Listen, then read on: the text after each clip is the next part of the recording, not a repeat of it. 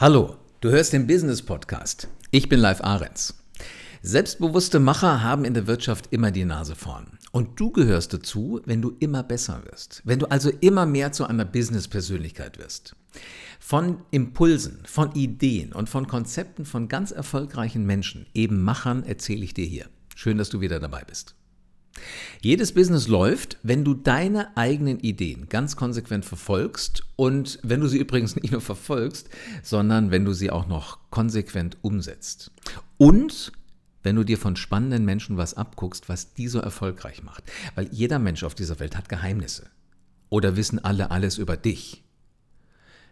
Es gibt Menschen, über die sagen wir, in denen können andere lesen wie in einem offenen Buch. Das muss aber gar nicht sein. Ich wette, es gibt gewisse Dinge, die behältst du absolut für dich, die weiß nicht mal dein engstes Umfeld. Und von denen erfährt auch nicht jeder. Von Menschen aus der Wirtschaft erfahren viele. Zumindest die, die diesen Podcast hören, also du gehörst dazu. Du erfährst diese Geschichten nur, weil du diesen Podcast hörst.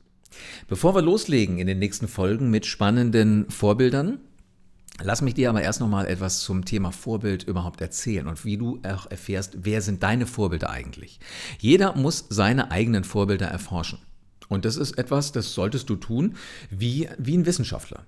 Das funktioniert genauso wie Physik, Chemie, jede andere Naturwissenschaft. Am Anfang sind wir absolute Mega-Fans von zwei Vorbildern. Genau, Mama und Papa. Da kannst du jetzt auch leider nicht wirklich wählerisch sein, weil Mutter Natur hat die zwei Vorbilder mal definitiv vor deine Nase gesetzt. Die musst du so nehmen, wie sie sind.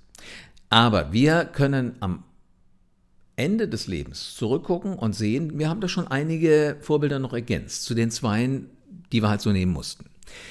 Thema in dieser Podcast-Folge sind die drei Phasen deiner Persönlichkeitsentwicklung. Die eine Phase findet statt vor der Schule. Die zweite ist dann die Schulphase mit allen Ausbildungswegen, die du machst, bis du sagst, jetzt bin ich nicht mehr in der Schule, nicht mehr an der Uni, nicht mehr an irgendeinem Bildungsinstitut. Und danach kommt alles das, was nach der Schule so passiert. Jeder dieser drei Momente, jede drei, dieser drei Phasen ist wichtig. Und du solltest keine davon auslassen, weil du würdest tatsächlich nachher irgendetwas haben, was dir fehlt. Fangen wir mit der Vorschule an. Also was passiert eigentlich vor der Schule? Das ist eine Phase, die können wir auch noch etwas netter und etwas feiner unterteilen. Das eine findet statt von 0 bis etwa 3 Jahren.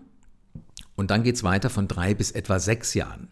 Von 0 bis 3 Jahren hast du als allererstes mal Mama und Papa als Vorbild. Das sind für die meisten Kids die wichtigsten Vertrauten, von denen wir uns extrem viele Dinge abgucken können, mit denen wir auch gerne arbeiten, wo wir extrem viel Spaß haben, weil die es natürlich gut mit uns meinen. Die sind glücklich, dass jetzt endlich das Babychen da ist und die lassen nichts an uns rankommen.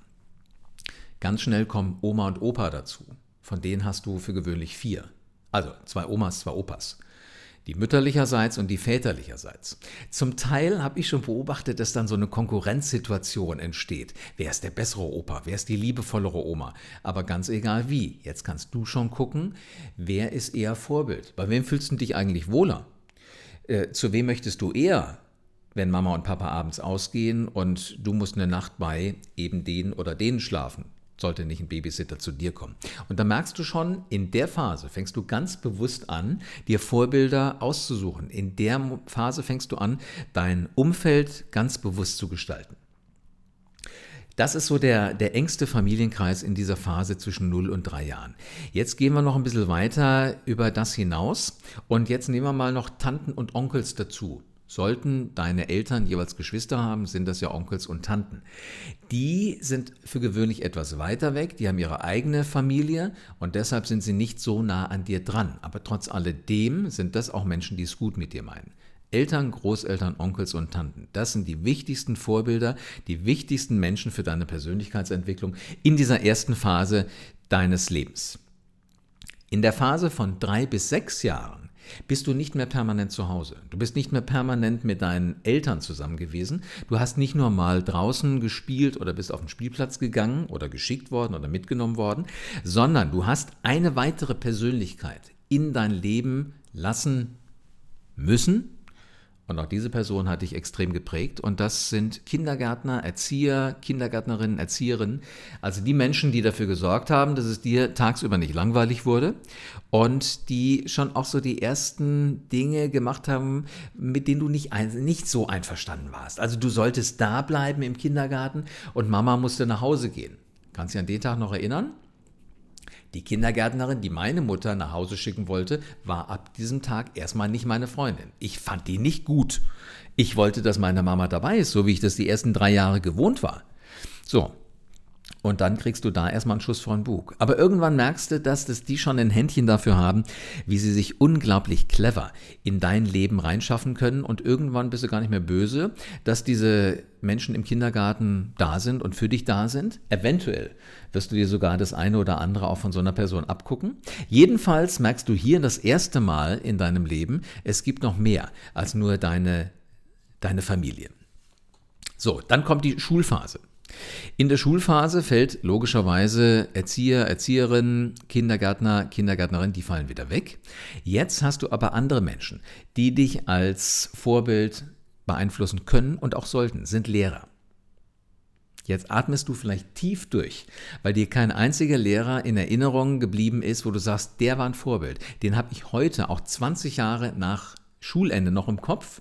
Und kann mir immer noch gut vorstellen, wenn der mir helfen könnte, dann wäre das und das und das und das dabei rausgekommen.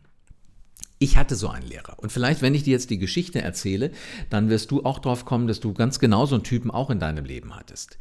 Dieser Lehrer hat Englisch gegeben an der Listschule in Wiesbaden. Es war ein berufliches Gymnasium und ich habe da Wirtschaftsabi gemacht. Und Herr Freund war genau mein Englischlehrer, mein Englischleistungslehrer. Der hatte schon ein bisschen wirre Ideen.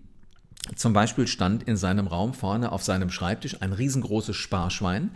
Und zu der Zeit, als ich die Schule besucht habe, gab es noch D-Mark und es gab so große 5 D-Mark-Münzen.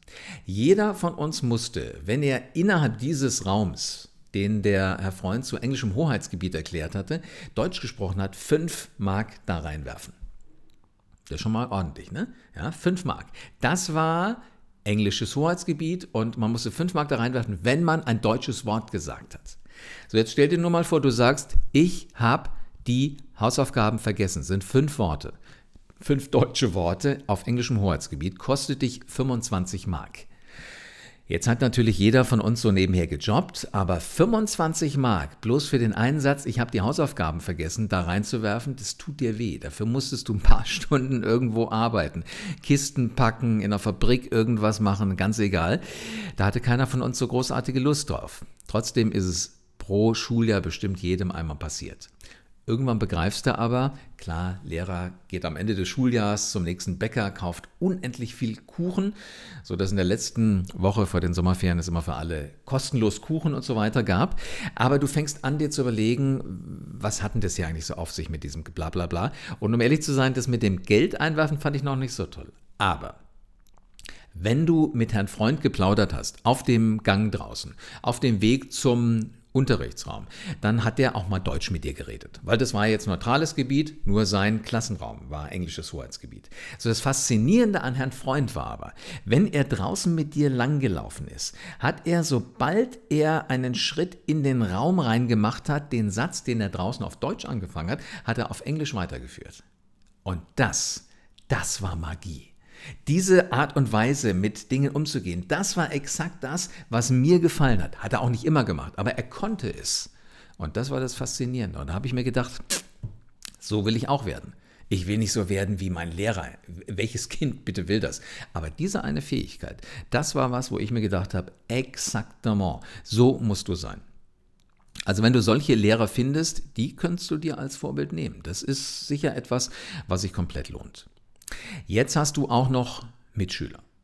Du hast spannende Menschen in deinem Umfeld, die genau das Gleiche als Aufgabe haben, die in der gleichen Phase der Persönlichkeitswerdung sind. Sitzt du mit denen manchmal auf einer Mauer und überlegst dir, hm, wie geht's Leben bei dir? Was machst du? Wie, was habe ich gerade erfolgreich? Was hast du nicht erfolgreich? Warum klappt es bei dir im Sport, im, im äh, Verein so gut, warum klappt es bei mir eigentlich gar nicht? Dieser Austausch ist unglaublich wichtig, weil die anderen leiden mit uns. Auch die müssen sich die Hörner abstoßen, wie man so schön sagt. Und genau das ist eine spannende Phase, wo du von anderen lernen kannst.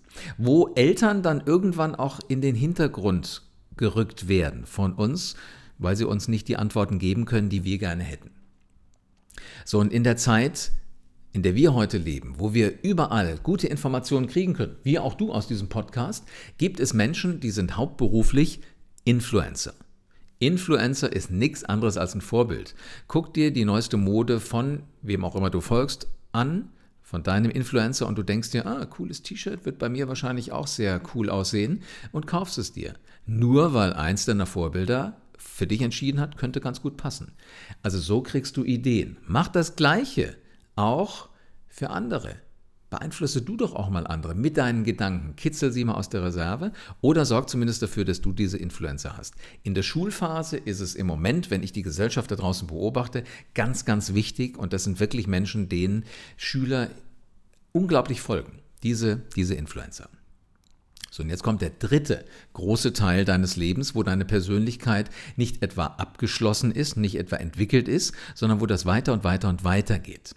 Das beginnt etwa mit 19, 20 Jahren, wenn du definitiv die Schule hinter dir hast und jetzt dein eigenes Leben gestalten kannst. Kannst du sagen, ja, endlich, habe ich jahrelang darauf gewartet, dass ich jetzt alleine meine Entscheidung treffen kann. Und dann stellt sich raus, ist gar nicht so leicht. Wenn du deine eigene Wohnung hast, ähm, wie organisierst du das? Wie hältst du sie sauber? Wann musst du putzen? Wenn keiner mehr da ist, der alles hinter dir herräumt. Ja? Da muss jeder von uns durch und da sind wir auch alle durch. Die Eltern haben dann natürlich immer mal solche Spitzen, wenn sie so durch deine Wohnung laufen und an den Regalbrettern mit dem Finger langfahren und sagen, ja, hier könntest du auch mal wieder Staub wischen. Das hört keiner von uns gerne, bin ich bei dir. Aber äh, putzt du sofort? Hast du sofort geputzt? Ich nicht immer. Ich dachte mir, komm, den Staub kannst du da lassen, aber ihr geht ja gleich wieder dennoch hat das bei mir irgendwie im Kopf immer so rumgewabert. Ich mir gedacht habe, naja gut, hübsch sieht es wirklich nicht aus. Vielleicht sollte ich doch tatsächlich mal, mal Staub wischen. Also mach sowas ruhig auch mal, wenn, wenn Eltern was sagen. Ich weiß, klingt blöd und ja, aber ja, mach's ruhig mal und überleg dir, welche Veränderung hat das in deinem Leben. Wir müssen es ja nicht ganz genau befolgen wie unsere Eltern. Wenn Eltern jede Woche putzen, musst du es ja nicht jede Woche machen. Mach's doch mal alle drei Wochen. Alle zwei Wochen in einem Rhythmus, der für dich da ist. Trotz alledem nimmt der Einfluss von Eltern ab, weil du kopierst nicht mehr alles eins zu eins, du imitierst nicht mehr alles eins zu eins, sondern du überlegst dir, was davon für dein Leben wichtig ist. Großeltern verlieren ihre Vorbildfunktion im Erwachsenenalter ganz extrem. Also alles, was nach der Schul- und nach der Uniphase und so weiter ist. Sie sind gerne noch als Sponsoren gefragt, waren sie bei mir zumindest. Wenn am Ende des Taschengelds noch so viel Monat übrig war, wusste ich immer, auch wenn zu Hause nichts mehr zu holen war, Oma und Opa hatten immer noch irgendwo was in Reserve. Auch Tanten und Onkels werden immer weniger, immer weniger, immer weniger. Lehrer sollten dann vielleicht aus der Erinnerung heraus noch Vorbilder sein, aber du triffst sie ja nicht mehr jeden Tag. Du triffst nicht mehr jeden Tag die Lehrer und du bist ihnen auch nicht mehr ausgeliefert. Das ist ja das, was wir wirklich auch mal, ganz offen ansprechen müssen. Lehrern bist du ausgeliefert. Wenn die deine Leistung in der Schule mit Note XYZ bewerten, dann ist es eben so. Dann hast du keine Chance, da mehr oder weniger an Leistung rauszukriegen. Und das steht dann im Zeugnis. Also werden wir sehr defensiv und ähm, sind nicht mehr wirklich nur in der Mission unterwegs, ich will das beste Zeugnis überhaupt haben und ich kann mit dem Lehrer verhandeln. Jetzt ist es soweit, jetzt kannst du dein Leben gestalten. Und jetzt nimm dir die selbstgewählten Vorbilder. Wenn früher ein Lehrer irgendwie nichts in deinen Augen getaugt hat, musstest du aber zumindest das Schuljahr mit ihm auskommen. Wenn nachher ein Vorbild nichts mehr taugt, auch wenn es dein Chef ist, dann überleg dir halt, wie ist denn der aus der Nachbarabteilung? Was kannst du dir von dem abgucken? Ist das vielleicht eine spannende Persönlichkeit? Ja, schlag zu. Und nimm dir genau das, was du bei dieser Person spannend findest und überleg dir, was könntest du damit anfangen. Schau dann eventuell auch, wie die Personen, die in der Hierarchie auf deiner Ebene unter so einem Chef arbeiten, welche Freiheiten die haben, wie die es auch schaffen, mit diesem Chef zusammenzuarbeiten. Eventuell kannst du über diese beiden Vorbildebenen, also den Chef von der anderen Abteilung plus dessen Mitarbeiter, auf dich übertragen und schaffst es deinen Chef oder die Beziehung zu deinem Chef auch auf eine ganz andere Ebene zu ziehen. Also du merkst, wie spannend es sein kann, menschliches Verhalten zu analysieren, weil nichts anderes ist Persönlichkeitsentwicklung. Und du wirst dann derjenige werden, der aus all den Impulsen, die du von anderen Menschen bekommst, als Summe rauskommt. Also du wirst an deiner inneren Überzeugung arbeiten. Das, was Person X mir vorlebt, das gehört natürlich auf die Goldwaage. Aber wenn es ein sehr attraktives Konzept ist, dann wirst du es übernehmen. Und dann wirst du damit immer weiter zu einer gefestigten Persönlichkeit, mit der du leben kannst. Was du jetzt zu tun hast, wenn du konsequent immer wieder hinterfragen willst, was hat es mit diesen drei Phasen der Persönlichkeitsentwicklung eigentlich so auf sich, dann sind das das hier.